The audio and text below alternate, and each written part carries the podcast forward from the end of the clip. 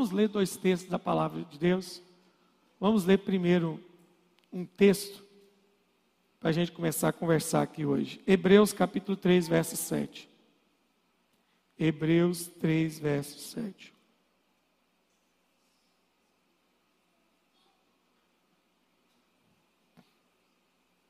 o texto inteiro, né? Assim, pois, como diz o Espírito Santo, hoje, se ouvides a sua voz, não endureçais o vosso coração, como foi na provocação no dia da tentação do deserto, onde os vossos pais me tentaram, pondo-me à prova, e viram, as, e viram as minhas obras por 40 anos. Por isso, me indignei contra essa geração e disse: estes sempre erram no coração. Eles também não conheceram os meus caminhos. Assim jurei na minha ira: não entrarão no meu descanso. Agora vem o conselho: tende cuidado, irmãos, jamais aconteça haver em qualquer de vós perverso coração de de que vos afaste do Deus vivo.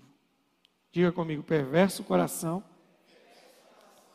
de incredulidade. Olha para mim.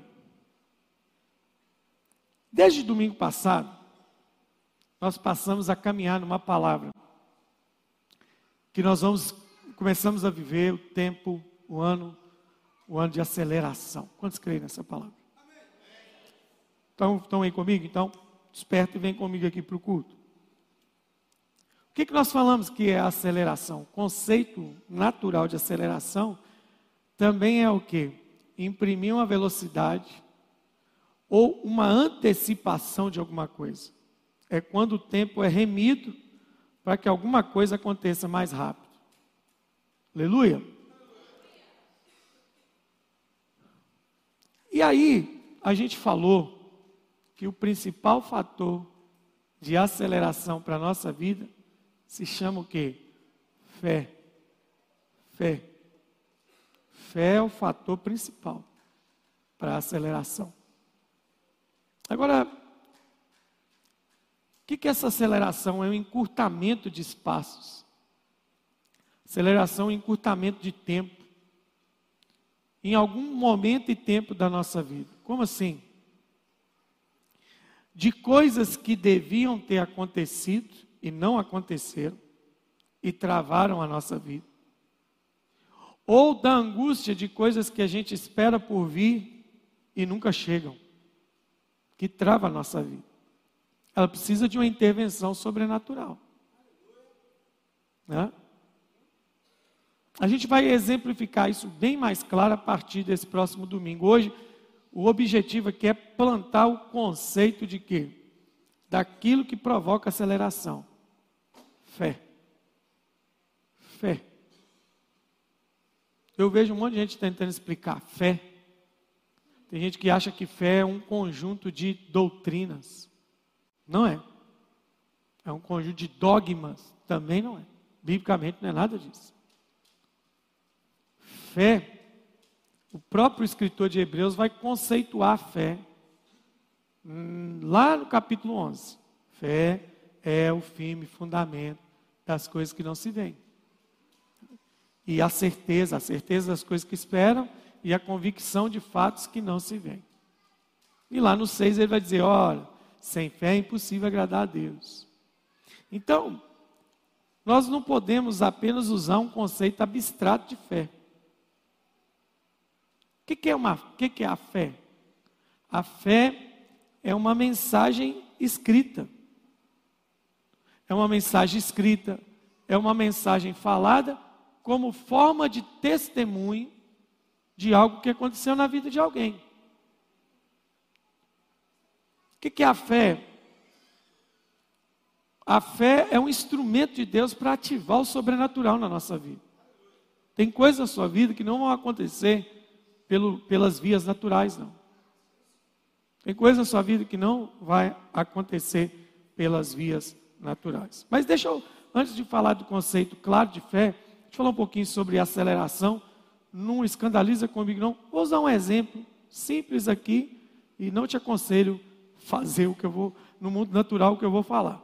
A gente estava viajando, e geralmente quando a gente viaja, é, quando você está viajando, e você não conhece o trajeto da viagem que você vai fazer, você hoje, né, graças a Deus, a ciência, né, a tecnologia nos, nos, nos abençoou com um instrumento chamado GPS, que primeiro foi usado pelo exército israelense e americano em tempos de guerra, os caras não ficar perdidos.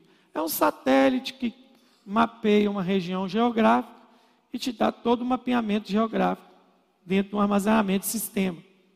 Isso veio para nós. Você tem isso no seu celular hoje, o negócio avançou hoje, tanto que você tem aí 4, 5, 6, 7, 10 opções de GPS. Quando você vai viajar, é, você aciona o GPS. Eu não sei onde eu vou chegar, eu vou lá e faço o quê? Coloco meu endereço e vou ali. Lá embaixo, o GPS fala com você assim, ó.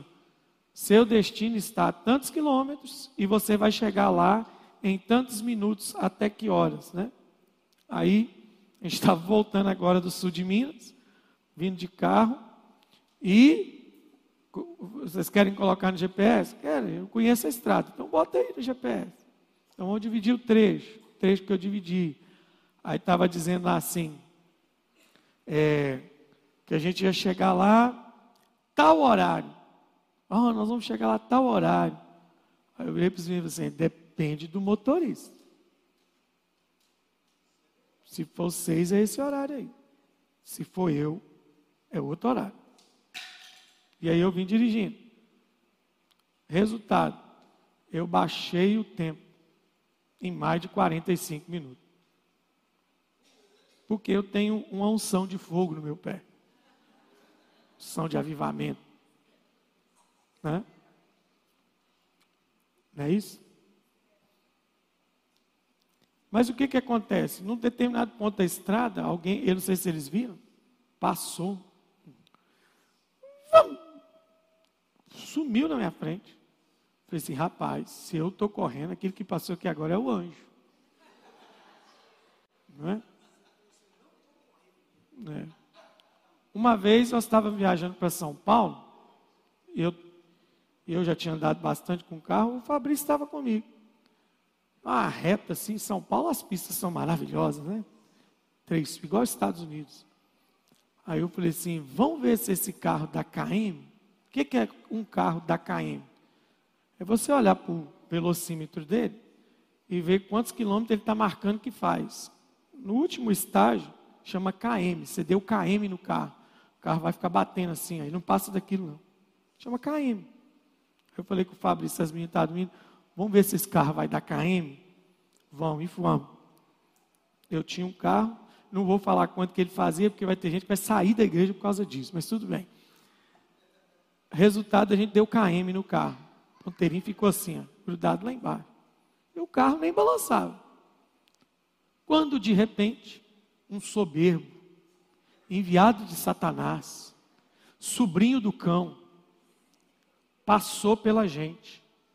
Eu olhei para o meu ponteiro, eu estava correndo muito. O cara estava me passando, estava quase na velocidade da luz. E sabe o que ele fez para me humilhar? Sabe o que ele fez? Ele reduziu.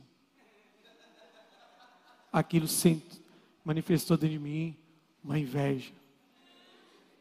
Eu bati no volante. Anda carro, anda miserável. Mas resultado. É óbvio que ele vai chegar primeiro que eu, antes do que eu. No conceito automobilístico, velocidade, para quem não sabe dirigir, é imprudência. Todo mundo vem falando, pastor, corre. Você tem que andar comigo. Eu não ponho a vida de ninguém em risco.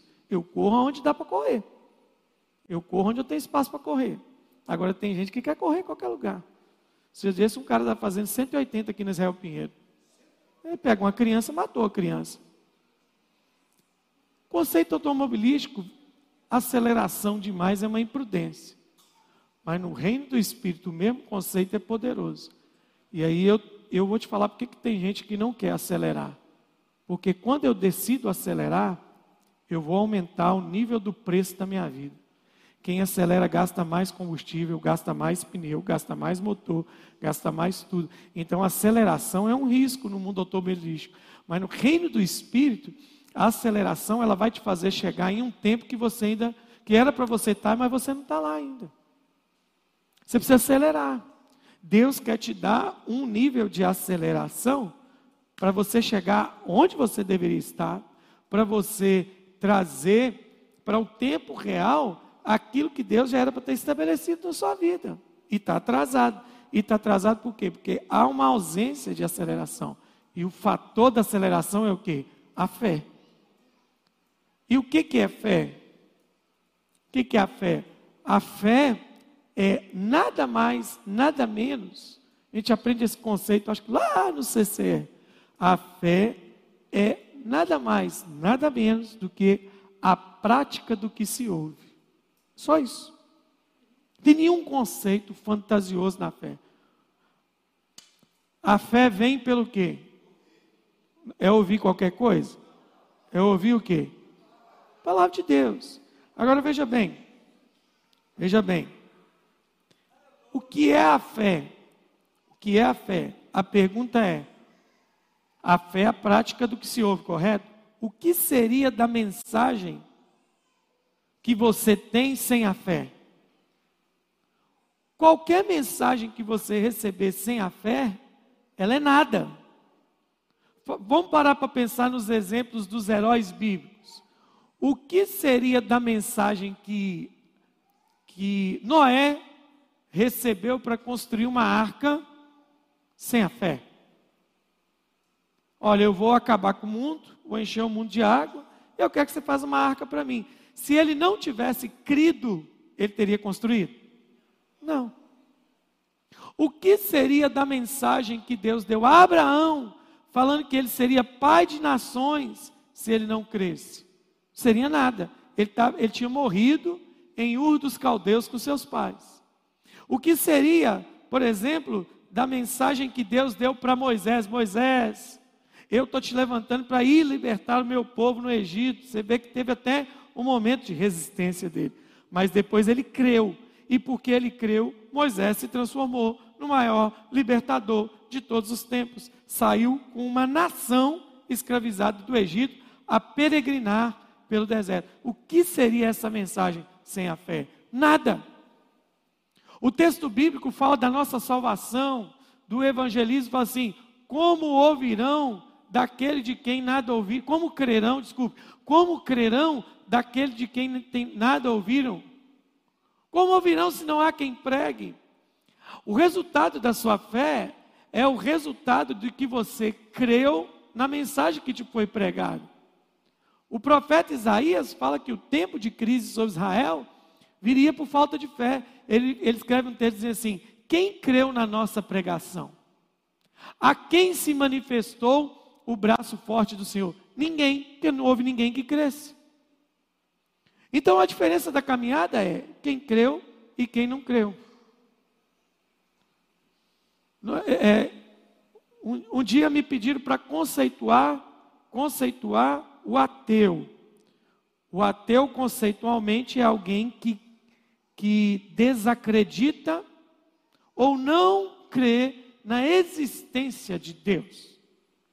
Esse é o conceito técnico. Agora, o conceito de fato emocional um ateu é alguém fazendo pirraça. Um ateu é alguém fazendo pirraça. Por quê? Porque Deus não fez do jeito que ele queria, da forma como ele pensava, então ele falou assim: esse Deus para mim não existe. Então ele começa com um monte de coisa. Por que, que tem criancinha passando fome se existe Deus? Por que, que tem mulher sendo estuprada se existe Deus? Por que, que tem gente? Por que, que agora, lá em Israel, cadê o Deus deles? Se teve criança com crânio partido, esses dias me veio uma, uma situação, uma situação que aconteceu em Israel, que eu falei, Senhor, isso é guerra do final dos tempos, isso é sinal do final dos tempos. Mas aí me veio uma imagem muito forte, uma semana antes, uma semana antes do ataque a Israel. Você sabe uma coisa lamentável que aconteceu lá? Muito antes de, de, de ter bombardeio. Na festa que estava tendo em Israel, lá sempre tem festa, existiam caravanas estrangeiras e uns irmãos coreanos, coreanos, fizeram o que em Israel? Eles fizeram a representação teatral da Via Dolorosa. E o que, que eles fizeram? Eles foram peregrinando e uma pessoa representando um ator carregando uma cruz até o Calvário, até onde é o suposto lugar do Calvário, para lembrar o sacrifício de Cristo. Sabe o que, que os judeus da ortodoxia fizeram naquele dia? Cuspiram na cruz, jogaram coisas naquele povo da cruz, criticaram. Isso não existe, não existe o Messias de vocês. Então, meu irmão, sabe quando eu vi aquele vídeo, eu falei, gente, mexe com todo mundo, mas não mexe com o povo da cruz, não. Não vai dar certo esse negócio. E por que, que eles cuspiram na cruz? Porque eles simplesmente não creem, não creem que Jesus é o Cristo, o Filho de Deus que devia vir ao mundo. Então, se tem a mensagem, eles não creem. Jesus se manifestou em carne, como Verbo de Deus, habitou entre nós, viveu, morreu e ressuscitou o terceiro dia. Essa é a mensagem do cristianismo. Mas as, as pessoas não creem. O que é a mensagem sem a fé? nada. Não é nada. O que seria da mensagem de Deus para Josué? Josué, põe o pé no Rio Jordão com a arca que vai abrir. Se ele não tivesse colocado o pé, nada aconteceria. Então o que é fé, gente? Fé é prática da palavra que se recebeu. Quando eu paro de crer na palavra que vem direcionada da palavra de Deus para mim, eu não creio nela, não vai acontecer nada. Não vai acontecer nada. O outro texto, o outro texto é, é, é, vai trazer um ponto mais crítico. 4, procurar, 4, 1 e 2. Hebreus 4, 1 e 2. Vamos ler. Hebreus 4, 1 e 2. Temamos, portanto, que, sendo-nos deixada a promessa de entrar nos descansos de Deus, suceda parecer que algum de vós tenha falhado. Qual que é a falha? Onde é que está a falha de não entrar no descanso de Deus, na promessa de Deus? Onde é que está a falha? Verso 2: Porque também a nós foram anunciadas boas obras. Para aqui, não continua lendo, não. Deixa eu explicar o texto. No 3 até agora, ele está falando do povo de Israel. Eles falharam, viram sinais e as obras de Deus, mas não creram. Não creram. E agora o 4, ele traz para a nova aliança, o povo das novas das boas novas, ali ó, a nós foram anunciadas, também a nós foram anunciadas as boas obras, evangelho. Como se deu com eles? Com eles quem? Povo de Israel. Mas a palavra que, li, que, que ouviram não lhes aproveitou. Por quê? Visto não ter sido acompanhada pela. Então a palavra, quando não é acompanhada pela fé, ela se torna o quê? não proveitosa, não efetiva. A fé é que ativa o sobrenatural. Não, visto não ter sido acompanhada pela fé naqueles que a ouviram. Eles ouviram? Sim ou não, gente? Ouviram ou não ouviram? Sim, creram. E então o que, que aconteceu com eles? Eles falharam. E onde eles falharam? Na fé na fé. Sabe qual é o problema? Os caras chegaram na divisa do negócio. Na divisa. Tinham uma mensagem, mas não agiram de acordo com a mensagem. Não pisaram. Os israelitas tinham a mensagem, mas não tinham a fé.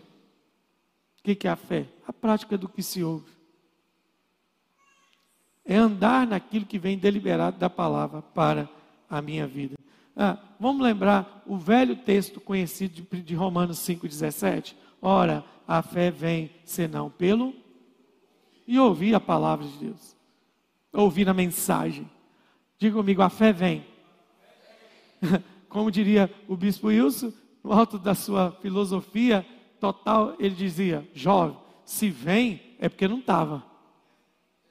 Simples assim. Aí tem gente que quer ficar interpretando o evangelho. Se a fé vem, é porque ela não estava aqui. Então, como que ela vem? Ela vem pelo ouvir. Ela vem pelo ouvir. Então, o que, que você vê na Bíblia? Gente que ouviu e praticou aquilo que se ouviu. Josué, sim senhor, eu quero abrir o Jordão. Tudo bem, o que, que tem que ser feito? Santifica hoje, porque amanhã o Senhor vai fazer grande coisa. Manda os sacerdotes sentar. Os caras entrou, pisa na água. Quando eles pisarem na água, vai abrir. Lembra de Moisés? É a mesma coisa. Que clamas a mim, Moisés? Diga ao povo de Israel que marche. Toca nas águas aí agora. Pôs o pé, o mar abriu. Beleza. Deixa eu te falar uma coisa. Na caminhada da fé, só tem dois tipos de pessoas: as pessoas que vão vivenciar o sobrenatural, ou gente que vai viver para contar a história do que aconteceu. Qual dos dois você quer ser? Você quer viver eternamente só contador de história dos feitos do Senhor? Ou você quer viver na sua vida, nos dias de hoje, o que Deus tem para realizar através de você? É prática. É prática. Uma coisa interessante que a gente precisa entender. E aqui a gente vai caminhando para orar. Eu quero orar para algumas situações aqui hoje com a igreja. Em Romanos 1,17, o Paulo fala assim para a igreja de Roma. Põe aí para nós. 1,17. 1,17 de Romanos. Capítulo 1. Visto que a justiça de Deus se revela aonde? no Evangelho. Vírgula. De fé em, como está escrito, o justo viverá pelo quê? O justo viverá de filosofia. O, o justo viverá de progressismo. O justo viverá de, de, de, de, de cientificismo. O justo vive de quê? Fé. Fé. Lembram do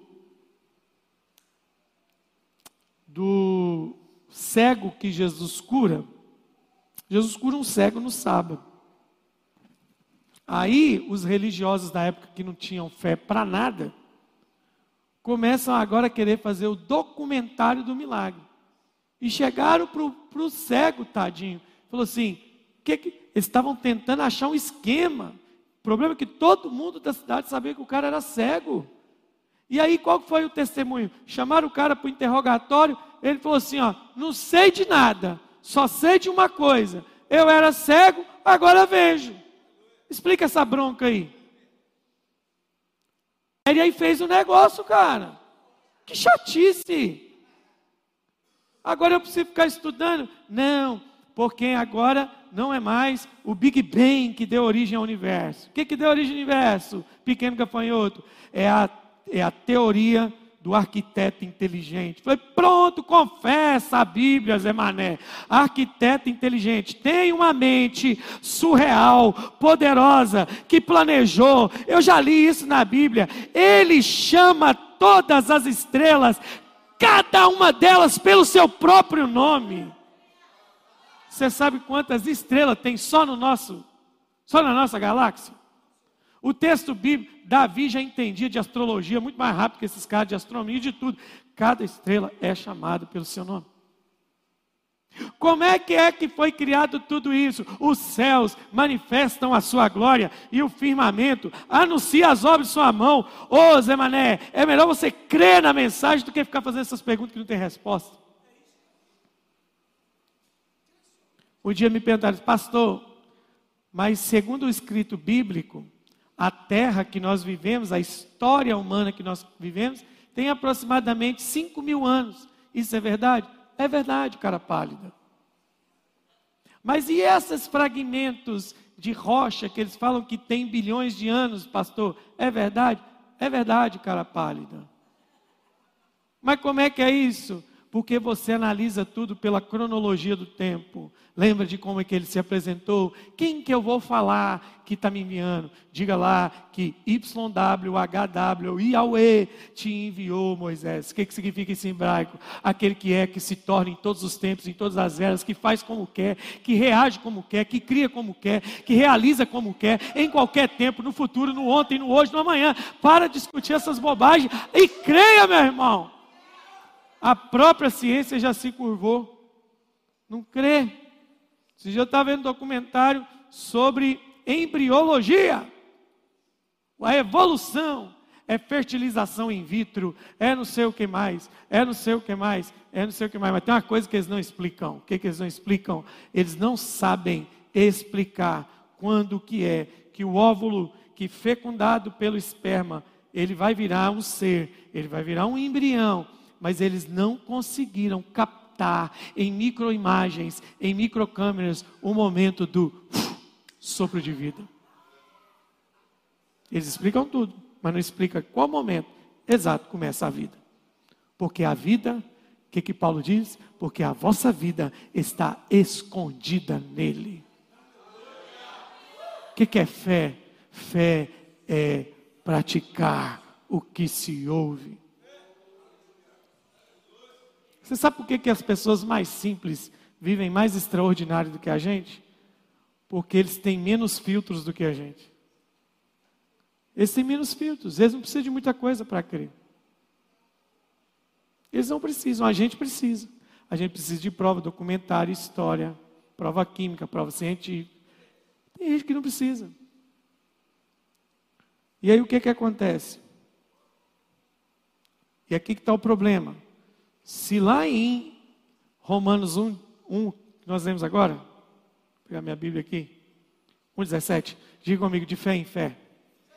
Diga de fé em fé. Você tem que entender que a fé de ontem resolveu o problema de ontem.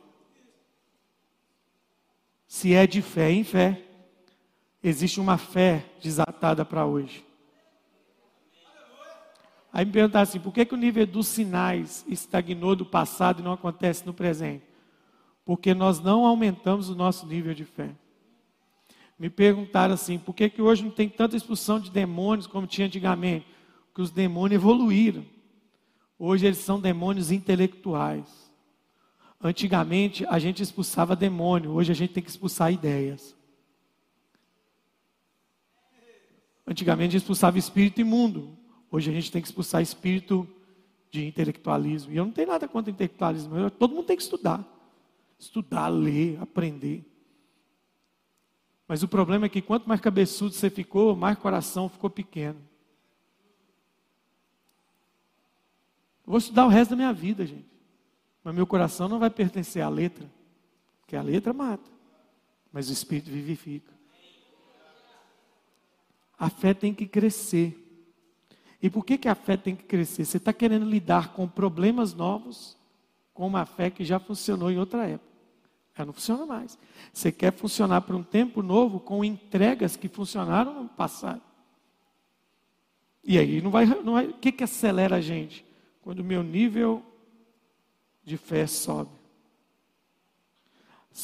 Por último, você tem que ter bem claro na sua mente: a fé vai contrariar toda lei de natureza que você entende. Ah, uma coisa rápida aqui: dizem que o nosso mundo é limitado. Tem vezes vem do Einstein, vem de um monte de físico, um monte de gente. Eles falam assim que o nosso mundo ele é limitado por tempo, matéria e espaço. Isso é básico. Tem outras coisas novas aqui, lá na física básica. Tempo, matéria e espaço. Tempo, matéria, espaço. Isso é limitado por isso. Jesus quebrou todas as três. Jesus quebrou todas as três. Porque é onde que o sobrenatural manifesta? Nas convicções humanas. O sobrenatural vem para quebrar as convicções humanas. As convicções humanas. Aleluia.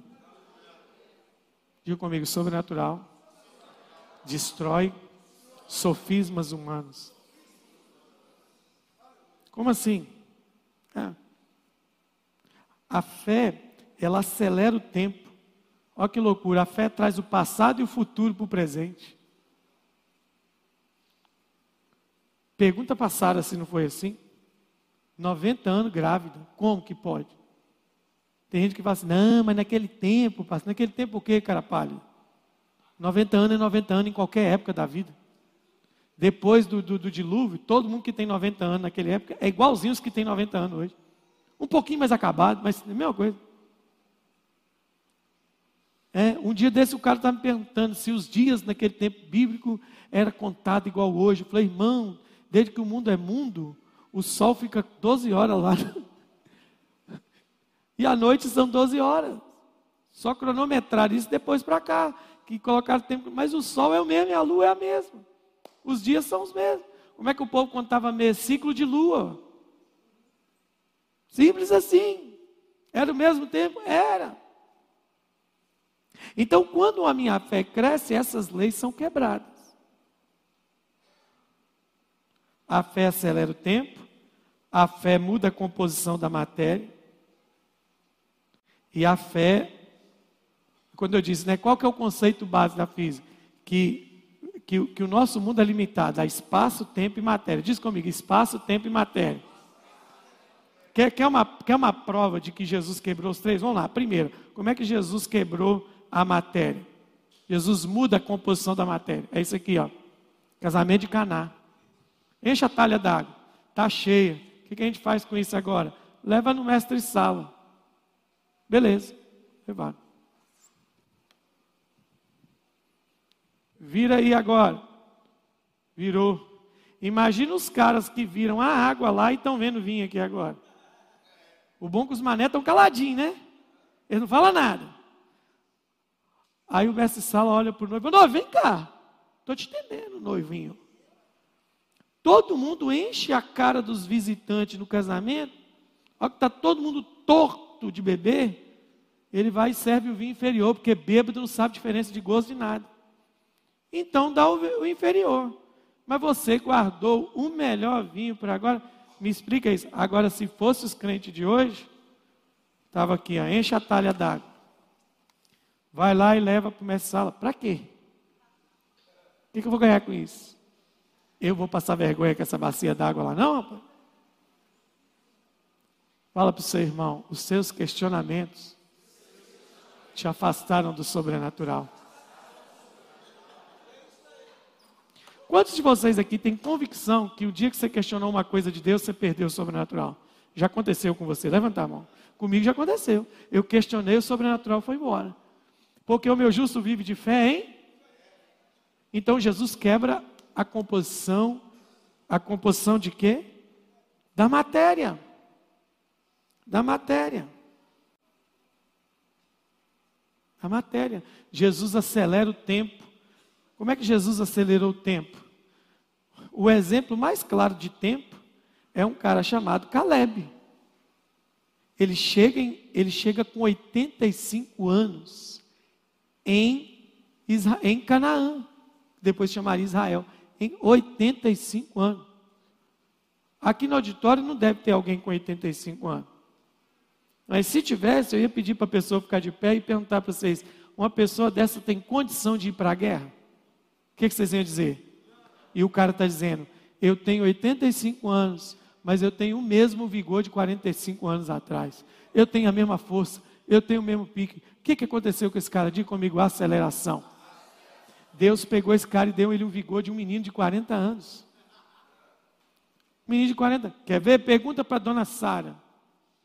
Irmãos, mulher hoje passou de 40, 45, começa a sofrer alteração hormonal, queda hormonal, vai mudando tudo, né? Ah, aí tem a menopausa, tem o tal do climatério, e aí tem que procurar o um médico para repor, e aquele tanto de coisa. Por quê? Porque no exame dela vai dizer que a idade cronológica dela está fazendo uma queda. Uma queda. O médico já avisa, passou de 40 anos, não engravida, toma cuidado, acompanha. Passou de 50, sem chance, é gravidez de risco. Agora me explica, como é que uma mulher estéreo de 90 anos gera um menino? Explica. O que, que, é isso? O que, que é? Aceleração. Se o bispo Wilson estivesse aqui, ele te explicava com detalhes o milagre de Sara. Ele tem uma história fantástica sobre Sara. Que eu não vou contar porque é proibido para menor. Mas ele explica o milagre de Sara. Depois eu explico para vocês no culto só de adultos. Mas ele fala que houve um mover sobre a vida de Sara. Tudo que estava caído foi levantado. Vocês entenderam, né? Ele até brinca assim: aquele útero cheio de teia de aranha foi renovado. Aceleração de tempo. Não, mas o Senhor provou para mim o tempo e a matéria. E como é que altera a posição de corpos no espaço? Ah, esse aí é de falar com o pé nas costas. Ele faz deslocamento. Lembra do que Jesus falou? Se vocês tiverem fé, fala para esse monte, passa para lá e o monte vai passar. Alguém fez isso? Não. Mas teve um negócio tão poderoso quanto. Jesus vai, chega na praia, para um abençoado de um cara e fala assim: Posso usar o seu barco? Pode, sobe aí. Tinha acabado de chegar da pescaria. Esse aqui tem movimento de corpos no, no espaço e aceleração de tempo junto. Aí terminando Jesus de pregar, falou assim, Pedro, sim, mestre, faste ao largo, só faça mais um pouquinho e joga do lado direito. Senhor, eu pesquei a noite toda, mas por causa da sua, por causa da sua, eu vou lançar a rede. Uma vez eu só entendi esse milagre conversando com um pescador. Muito tempo atrás, estava em Nova Viçosa. E lá tem, nossa igreja tem muitos pescadores lá. E um dia eu perguntei para o irmão que toda vez que a gente vai lá, ele dá peixe para a gente. Meu irmão, deixa eu falar, eu tenho uma dúvida bíblica que talvez você pode me explicar. Esses barcos tudo, tudo atracado aqui no, no, nesse cais aqui, e vocês precisam ir para pescar. Qual que é a delimitação? Por que, que não pesca aqui mesmo? Aí ele riu, né? Baiano falando comigo, mineiro bobo. Ele falou assim: está vendo aquela, aquela é, tipo os negócios que você vê em filme, né? uma boia que fica lá assim. Aquela boia é uma demarcação, e estava longe. A boia estava como daqui da igreja, lá na Minas Gerais, mais ou menos. Vê que a boia lá longe, estou vendo. A gente começa a pescar a partir de lá.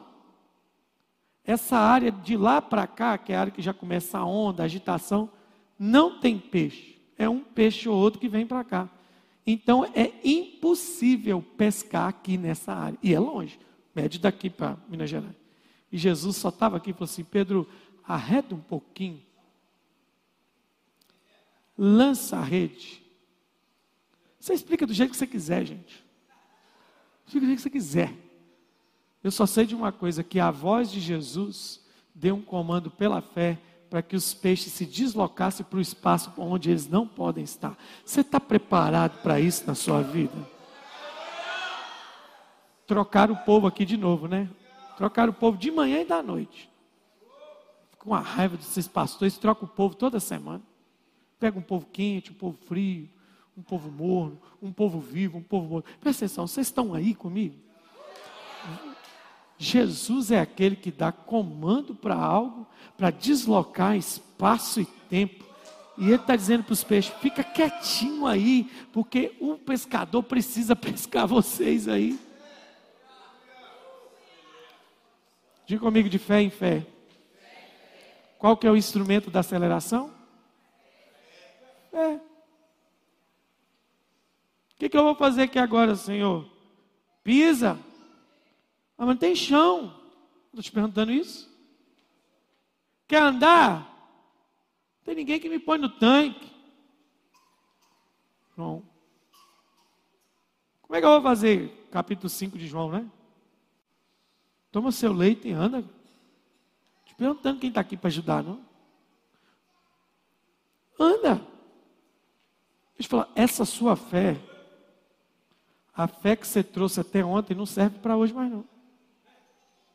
É outra fé. É outra fé. Quando Jesus disse que os dias iam apertando, apertando, apertando, apertando, apertando, apertando, ele fez uma pergunta: quando, quando pois vier o filho do homem, encontrará o que na terra? Foi uma pergunta. Foi uma pergunta. Tem gente que está vendo as coisas e não está vendo o que está acontecendo. Está vendo as coisas e não está vendo o que está acontecendo. Fé em fé. Eu tenho que ter fé para agir de, de, em outros níveis que eu não estava agindo. Eu vou semear. Nós somos desafiados a uma semente sobrenatural aqui na última semana. Você vai continuar semeando nos mesmos níveis de fé que você semeou um dia? Você acha que isso vai resolver? Há uma frase dita pelo nosso pastor que ele diz assim: ele diz assim, que nada se realizará na sua vida até que você dê um passo de fé de sacrifício. Nada. Nada vai acontecer. Para tudo a gente precisa de fé. Você que está aqui casado hoje, antes de casar, o que, que você precisou para casar? Ah, eu precisei gostar de alguém. Não, você precisou de fé. Só alguém com fé entende que vai ter, vai ter, vai ter laço suficiente para sustentar algo que diz para uma pessoa, que até que a morte nos separe. Tem que ter fé para fazer um negócio desse, gente. Ter fé. Você entra num financiamento por fé. Você comprou uma casa que você vai falar assim, não, em 30 anos, todos os meses. É só fazer a conta aí. 30 vezes 12. 30 vezes 12 vão dar 360 meses. Você está dizendo, nos próximos 360 meses da minha vida, eu vou ter dinheiro para pagar esse financiamento. O que, que é isso? Ou é loucura ou é fé. Se eu preciso de fé para agir no natural, imagina para o sobrenatural. Fé. O problema nosso é que nós temos uma fé natural para as coisas que não prestam, mas quando o, o sobrenatural nos convoca, a gente, a gente arrega de medo. Fé. Você está sendo desafiado. Eu estava dizendo assim, ó, que há tanto poder em mensagens inválidas que nós cremos mais em mensagens inválidas do que na mensagem verdadeira do Evangelho. Te convencem de coisas tão, tão fúteis e você crê naquilo com tanta fé. Vão mudando a mensagem e a gente vai acreditando nisso. Às vezes eu estou lá no, no, em rede social o que chega, deve chegar para você, o que chega de venda, de propaganda, de negócio, prometendo um monte de coisa. O último que eu achei engraçado, sabe o que, que é? Que agora o milagroso para emagrecer é casca de banana. É um trem que faz com a casca de banana que vai te secar 10 quilos em um mês. Aí os bestas vai lá e começa a comer casca de banana todo dia. Você crê naquilo com tanta convicção. Aí vem o pastor e diz para você assim: Deus está acelerando a sua vida. Aí você vira assim: Eu vou pagar para ver. Você não crê. Você não crê. Você crê com tanta convicção em produto, em histórias, em fantasias, mas você não crê mais no sobrenatural. Deixa eu te falar uma coisa: um ambiente de incredulidade expulsou Jesus. Nazaré. O texto diz que ele não pôde fazer ali muitos milagres por causa da sua incredulidade. A incredulidade expulsou Jesus de Nazaré. O fator ativador da aceleração é fé. Eu já estou vivendo isso. Você está dando graças a Deus por mim ou pelo que você vai viver? Eu, se fosse você, eu dava graças a Deus por aquilo que você vai viver. Eu já estou vivendo aceleração. Já estou vivendo essa semana. Deus não esperou nem fechar uma semana daquilo que proclamamos, já começou a acontecer. Já está acontecendo. Diga comigo, fé. Diga, aumenta a minha fé, Senhor. Você estava cantando aqui bonitinho. Vamos ver se canta agora bonitinho de novo. Você está cantando bonitinho demais, viu? Tua voz me chama sobre as águas. Mal, mal você está andando onde tem piso, você vai andar sobre água. Ou a canção é só poema na sua boca. Quem estava cantando. E se Deus te chamar para um passo de fé? E se Deus te chamar para entregar as reservas que você estava fazendo para a sua vida? Você vai ou você fica? Se Deus agora, na hora que você estiver indo embora, te desafiar a orar para alguém que está com um problema irreversível, você vai ou você fica? Aí você vem aqui no domingo cantar, tua voz me chama sobre as águas? Nós precisamos crer. Aleluia! O problema é que a circunstância vem para abalar minha fé.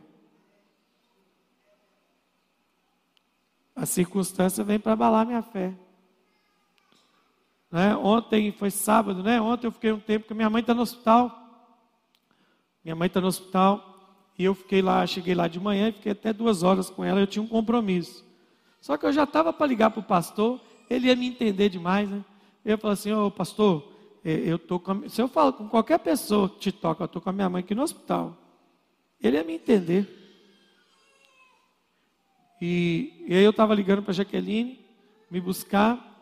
E ela falou, para quem você está ligando? Eu estou ligando para a Jaqueline me buscar, mãe, mas eu estou pensando aqui, eu acho que eu não vou onde eu tenho que ir, não. E ela, e ela ruim, ela está ruim, debilitada toda lá no hospital, foi para UTI. Ela, antes de ir para UTI, ela virou para mim assim, mas você tem que ir aonde? Eu falei assim, ah, eu tenho que pregar numa igreja agora à tarde, um encontro lá de homens lá. Ela, pois você vai. Ah, eu estou vendo aqui, estou meio desanimado de ir, a senhora está aqui, ficar aqui com a senhora. Não, você vai. Você vai mudar o que ficando aqui comigo? Desse jeito. Vai para o seu compromisso. Formei filho frouxo, não.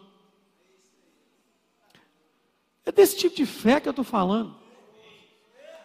Fé de quem não larga o osso.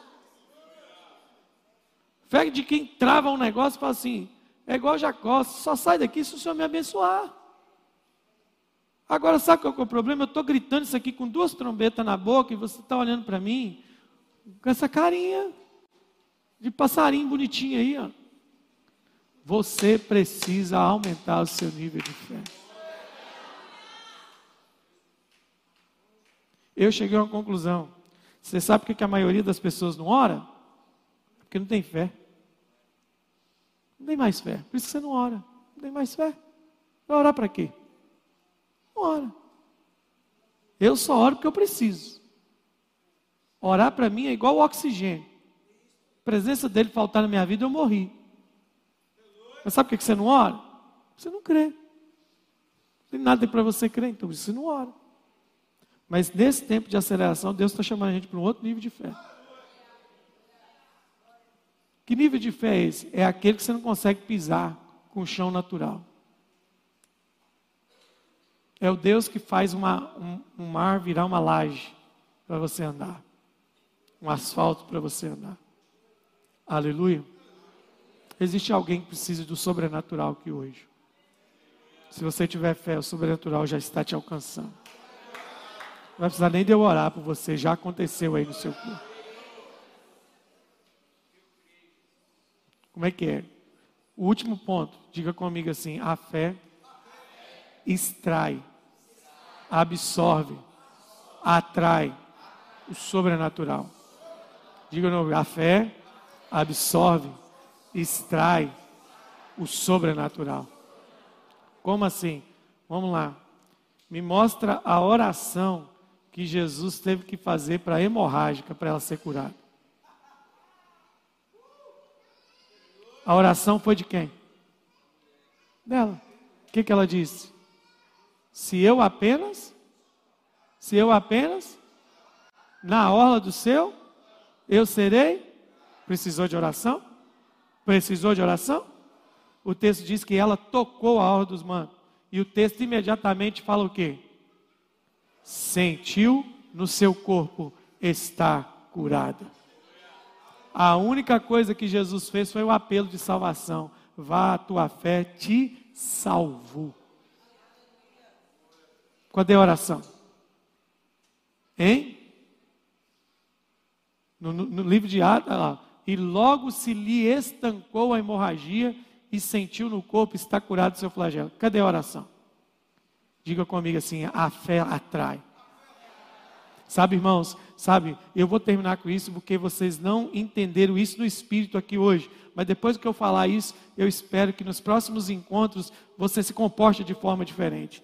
Às vezes eu estou em lugar que eu saio de lá acabado, eu saio de lá arrebentado. Por quê? Porque tem tanta gente com tanta fé, com tanta fé, que parece que eles olham para você e suga tudo que você tem tudo que você tem. Sabe por quê? Porque a fé é um extrator, a fé é um absorvedor do sobrenatural. Agora, quem não tem fé, fica olhando para o pregador, pastor, profeta, qualquer coisa. Irmãos, preste atenção. Uma mulher falou assim: Veja que quem passa diante de nós é um grande homem de Deus. Vamos construir uma casa, pôr uma mesa, pôr uma cama, pôr uma jarra de água, pôr uma cadeira, pôr o que for lá. E aí ele vai passar aqui e ficar aqui. O que, que aconteceu? Aquela mulher atraiu o profético de uma forma tão poderosa que a esterilidade da vida dela foi quebrada. Fé. Fé. Fé fé. Tem umas fé que são absurdas. O texto de Atos diz assim: que os apóstolos passavam, Pedro passava.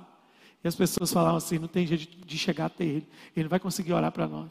Então vamos posicionar as pessoas, vamos ver para onde que está o sol. O sol está batendo para cá, então a sombra dele vai ficar aqui. Então traz o doente e bota só na sombra do cara. Aí os idiotas do, da teologia de hoje fala assim: a sombra de Pedro curava. Deixa eu falar uma coisa para você: não é a sombra de Pedro que curava, era uma fé absurda de uma pessoa que falava assim: basta pôr na sombra que vai acontecer alguma coisa. Isso é fé, gente. Isso é fé. Agora nós corremos, nós calculamos. E se para o próximo mês Deus te pedir uma semente extravagante, o que, que você vai fazer? Não posso, Senhor. É meu sustento são minhas reservas. Se Deus pedir um passo violento de fé em relação a alguma coisa na sua empresa, o que, que você vai fazer? Olha para mim, e se Deus começar a te cutucar, e te cutucar tanto, tanto, tanto, tanto, tanto, tanto, tanto, tanto. Hoje de manhã eu conversei com uma pessoa e só olhei para você está esperando o quê? Esse incômodo é gerado pelo Espírito. Põe o pé na água. Ah, mas eu estou com medo, então nem faz. Meu. Nem vai. Porque Deus está chamando gente que quer andar de fé em fé. Aleluia. Fé é o ativador da aceleração. Ninguém seja pego em incredulidade, porque eles ouviram a palavra, mas não tiveram fé. O que você tem ouvido da parte de Deus? Você tem ouvido da parte de Deus. Vamos ficar de pé.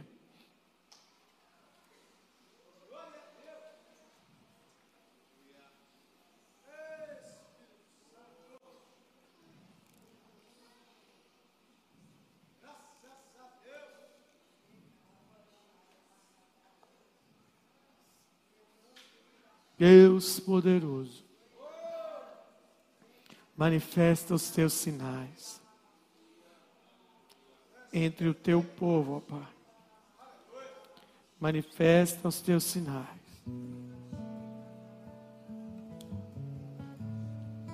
Manifesta a tua glória em nós. Jesus, neste exato momento, eu clamo, arranca esse câncer que está nessa pessoa. Arranca esse tumor que está nessa pessoa. Senhor Jesus, eu te clamo agora nesta noite, faz a transfusão deste sangue diabético para um sangue, para um sangue saudável agora. Senhor Jesus, tira desse corpo agora esse pâncreas que não funciona direito e bota um pâncreas que produz tudo que precisa ser produzido. Senhor Jesus, eu te peço agora, toca nas vistas desse que tem dificuldade de enxergar desta pessoa que está a ponto de perder a sua visão. Restaura esta visão agora, Espírito Santo. Restaura esta visão agora, Espírito Santo. Essa pessoa, Senhor, que entrou aqui agora essa noite com uma previsão de cirurgia, faça a cirurgia agora, Senhor, sem bisturi, sem anestesia. Faça a cirurgia que tem que ser feita, Senhor. Há poder em teu nome para realizar isso. Há poder em teu nome para que isso aconteça. Há poder em teu nome, Jesus. Há poder em teu nome, Jesus. Há poder em teu nome, Jesus. Comece a fazer as suas declarações de fé.